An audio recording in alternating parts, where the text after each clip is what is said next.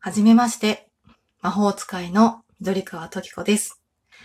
今はこの魔法学校で魔法薬学の先生の助手として働きながら研究も行っています。なんで魔法薬学の分野に興味を持ったかというと、私に授かった魔法、実は小さい頃から植物の声が聞ける、そんな魔法を授かっていました。でも、その植物の声は、私に聞こえる声はすごく小さくて、たまにお話ししてくれない植物もいて、もっとちゃんと植物の声が聞きたい。もっとその声を聞いて、植物が困ってること、その問題を解決したり、助けてあげたりしたい。そんな思いから、魔法薬学の道に進みました。今は一生懸命研究を積んで、将来ね、もっとたくさんの植物を救ったり、みんなが喜ぶような新しい植物を育てたり、あとね、たくさんの人の命を救えるような、そんなお薬をね、作れるような人になれたらなと思っております。今は先生として子供たちと触れ合う時間がすごく楽しい日々です。だからもしよかったら皆さんもぜひこの魔法学校に遊びに来てみてください。お待ちしております。はい。というわけで、皆様、お疲れ様です。トッキーこと緑川トキコです。この番組は、無駄にシャイで、なかなか人前では素を出せない、そんな30代3児の母トッキーの一人語りな番組のはずですよね。冒頭いきなり、はじめまして、魔法使いですって言って、何も知らない皆さんは、一体どうしちゃったな、トッキーさんって思ったかもしれませんが、今回は、今何名という番組をやっている、トウキさんの企画。そう、トウキさん、4月17日がお誕生日ということで、そのお誕生日企画で、はじ魔法、はじめまして魔法使いというね、企画をやっておりまして、魔法についていろいろ語ってみてくださいという企画があったので、今回それに乗っかってお話をしております。で、最初に冒頭ね、私が魔法使いになりきっていたわけなんですが、どんな魔法使いになりきってたかというと、これまた、トウキさんの企画でですね、MSL、確かね、マジックスクールライフって合ってるよね。魔法学校という企画があるんですよ、シリーズものの。で、これどんな企画かっていうと、トウキさんがね、あの、夢で、寝てる時に見る夢でね、高校生ぐらいの時に、魔法学校の夢を見てたらしいんですよ。で、そこに出てくるものをモチーフに、いろんなラジオトークのトーカーさんを、その魔法学校の登場人物に当てはめて、この人だったらこんなことしてそうだな、みたいな感じで、いろいろお話を展開してくれてるのが、あの、MSL っていうシリーズになってます。で、私も去年の9月頃、と登場人物の31人目として、私について話してくださったんですが、その時の私に当てはめてくださった役割が、えっとね、魔法学校の、魔法薬学の先生の助手として働いてますよ。そんな役割でした。はい。なので、まあ、ちょっと魔法薬学の先生になりきって、ぜひね、魔法学校の、まあ皆さん生徒として来てくださいでもいいし、先生として来てくださいでもいいし、まあちょっとね、PR をしようと思って、今回はなりきりでお話ししてみました。これでね、生徒さんとかね、新しい職員が増えてくるといいなっていうふうに 勝手に思っております。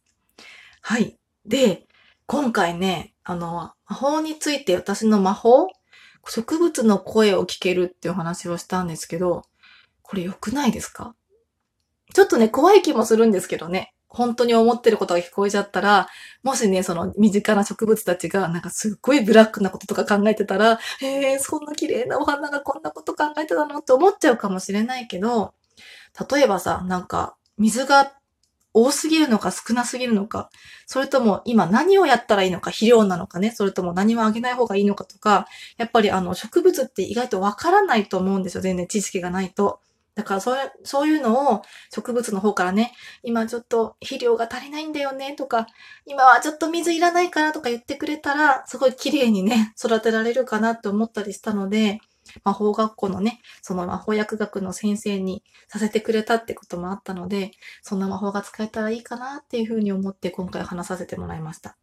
まあ、現実的な話をすると、やっぱ子育てしてると、魔法を使えたらいいなってことはね、もういっぱいあるんですよ。例えば、子供がぐずった時にね、もうここ一時的に私たちをシェルターみたいなところに包み込んで隠してみたいな。電車の中とかで騒いだらもうシュッと隠してとか、時を止めてとか、なんかね、もう時間をゆっくりにしてみたいなそんな時もあるので、もうほんと現実的にそんな魔法も使いたいなと思う時もあるんですが、まあ、ちょっとね、現実的すぎたので、まあ、今回は私が使いたい魔法は植物とお話ができるってことでしてもらえたらいいなっていうふうに思ってます。はい。で、詳しくはね、私がどんな役割で、どんな魔法の先生かは、トウキさんの方のストーリーをね、聞いてほしいなと思うんですけど、今回ね、あの、トウキさんが考えてくれた私の先生役があまりにも私の理想の生活というかね、すごい素敵だなと思う生活だったので、ちょっとね、そこについてもこの回で少し触れていこうと思います。そう。さっき言ったみたいに、私の役割はね、あの、魔法薬学の先生の助手だったんですけど、私ね、小さい頃一時期学校の先生になりたいと思ってたことがあったんですよ。うん。だから、まずね、この先生になれたってことがね、その魔法学校の中ですごい嬉しかったです。憧れの先生になれたって。そう、しかもね、なりたかったのがね、小学校の先生だったんですよ。で、トウキさんが話の中でその小学部の、魔法学校の中でも小学部の先生なんだよ。小学部の生徒に結構教えてるんだよって言われて、あ、もうめちゃめちゃ理想じゃんと思って、すごく嬉しかったのを覚えてます。あとはね、研究職っていうのもちょっといいなと思いましたね。私あの、結構その、熱しやすく冷めやすいけど、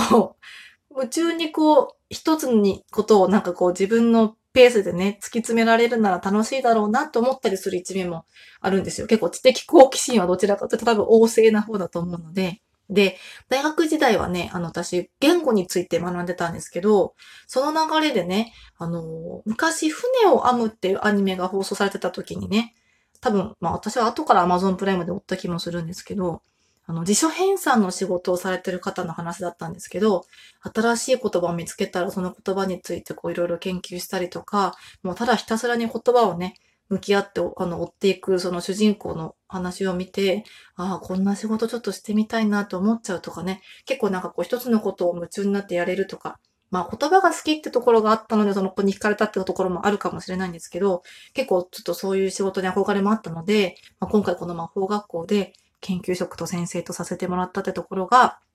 すごくなんかこう、ぐっと私の心を引きつけるものがありました。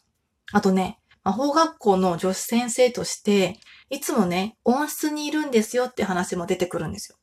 で、この温室ってところが、私すごく馴染みのある場所で、そう、私ちっちゃい頃ね、温室で育ったんですよね。っ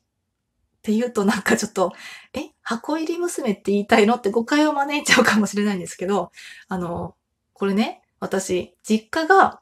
ビニールハウスで植物を再開、再開？再植物を栽培してる農家なんですよ。うん。だから、ちっちゃい頃、あの、お父さんとかお母さんが仕事をしている傍らでね、よくビニールハウスの中で遊んでた記憶があるんですね。そう。ビニールハウスね、冬とかめっちゃいいんですよ、あったかいから。もうね、外は寒いのにビニールハウスの中ぬくぬくみたいな。だからほんと冬休みとかね、よくビニールハウスの中で遊んでたなっていう記憶があるので、なんとなくビニールハウスの中にいるっていうのが 自分の中ですごくね、あの、もちろん魔法学校のその先生はね、ガラス張りの温室にいるっていう表現だったので、ビニールハウスで私が過ごした幼少期とは、ちょっとあの、全然かけ離れてると思うんですけど、すごくなんかその温室っていう言葉が 私の中ですごくしっくりきたので、ちょっとお話をされ、してくださったトウキさんが、え、私の過去まで、こう、お見通しだったのかな？みたいな感じがしたので、ちょっとね、ドキッとした反面、嬉しくもありました。うん、そんなところもちょっと私の理想に近かったのかなっていうふうに思っていたので、すごく嬉しく思っていますね。まあ、あとは助手さんって立ち位置もいいですよね。先生としてね、こうバリバリこう、なんだろうな、責任持って、ちょっとそれだとなんかずるいけど、頑張る立場でもなく、生徒たちもさ、先生よりも多分助手先生の方がすごい近い感じでフランクに接してくれると思うんですよ。多分ね。だからこう生徒たちともちょっと友達みたいな感覚で喋れるのかなとか思ったら、ちょっとなんかすごい美味しいポジションだなと思ってしまって、ね。なんか本当に実際そういうお仕事してみたら楽しいだろうななんていうふうに思ったので、この魔法学校を通して、ちょっとね、現実の世界ではないですけど、なんかこう疑似体験として私の憧れの職業を体験できたみたいな感じがしたので、この魔法学校のお話をしてくれたトウキさんにすごく感謝をしております。なので、えっとね、私のその31人目のお話も聞いてほしいし、まあ私が31人目って言った通り、他のね、ラジオトークやってるトーカーさんが主人公としてたくさん出てきますので、ぜひぜひ、あの、トウキさんの魔法学校のシリーズ、MSL のシリーズをね、まだ聞いたことない方は聞いてみてもらえたら嬉しいです。そして、あの、ここで便乗告知になっちゃいますけど、トウキさんともう一人、ニャギーさんこと猫柳さんと、私、トッキーと3人でやってる、まあまあ一服っていうね、ママ3人がいっぱいおしゃべりをしている、本当に井戸端会議みたいな感じでゆるーくおしゃべりをしてる番組がね、あの、月に1回だけですがね、だいたい月末ぐらいに配信をしてる番組がありますので、もしよかったらね、あの、そちらと合わせて聞いてもらえたら嬉しいと思います。はい。というわけで、今日は、恥魔法企画ということでね、魔法、魔法使いについて語ってみました。いつかね、なんかの表紙に魔法使えるようにならないかなって思いますけど。はい。そういうわけで皆様も魔法について空想を巡らせてみたいかがでしょうかというわけで、トウキさん改めてお誕生日おめでとうございます。はい。それでは皆様今日もお疲れ様です。